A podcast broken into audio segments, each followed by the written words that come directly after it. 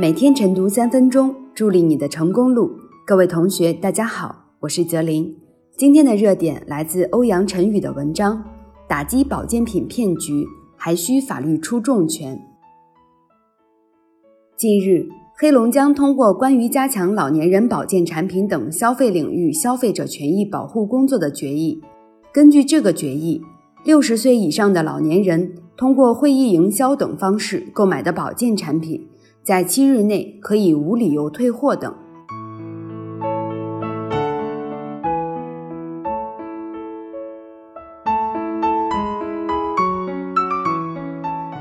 这的确是一个暖心的好规定。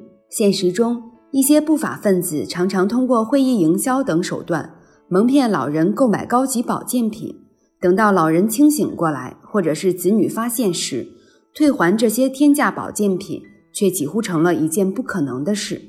之前，山东青岛一位老人在健康讲座的诱惑下，买了近十万元的神奇保健品，便因退赔无门而投海。不过，打击天价保健品，仅凭一纸立法还不够。对那些打定主意蒙骗老人的不法商家，通常是打一枪换一个地方。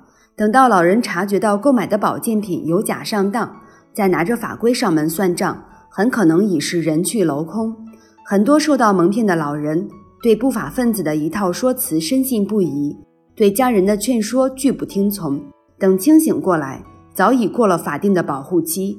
因此，在完善无理由退赔规定的同时，还应加强对营销骗局的管控执法，避免立法悬浮。孤独的老人是天价保健品骗局的主要对象。随着年龄的增大，健康水平的下降，他们对保健品的希望和依赖也就变得越发强烈，而防范知识和信息技能的匮乏，个体判断力的不足，子女知情劝告的滞后无力，决定了他们很容易为不法商家围猎受骗。在加强专项执法打击、提供防骗警示、求偿法律援助等精细化服务的同时，还应健全社会养老保障体系，帮助老年人融入社会。增强安全感，让保健品骗局没有市场。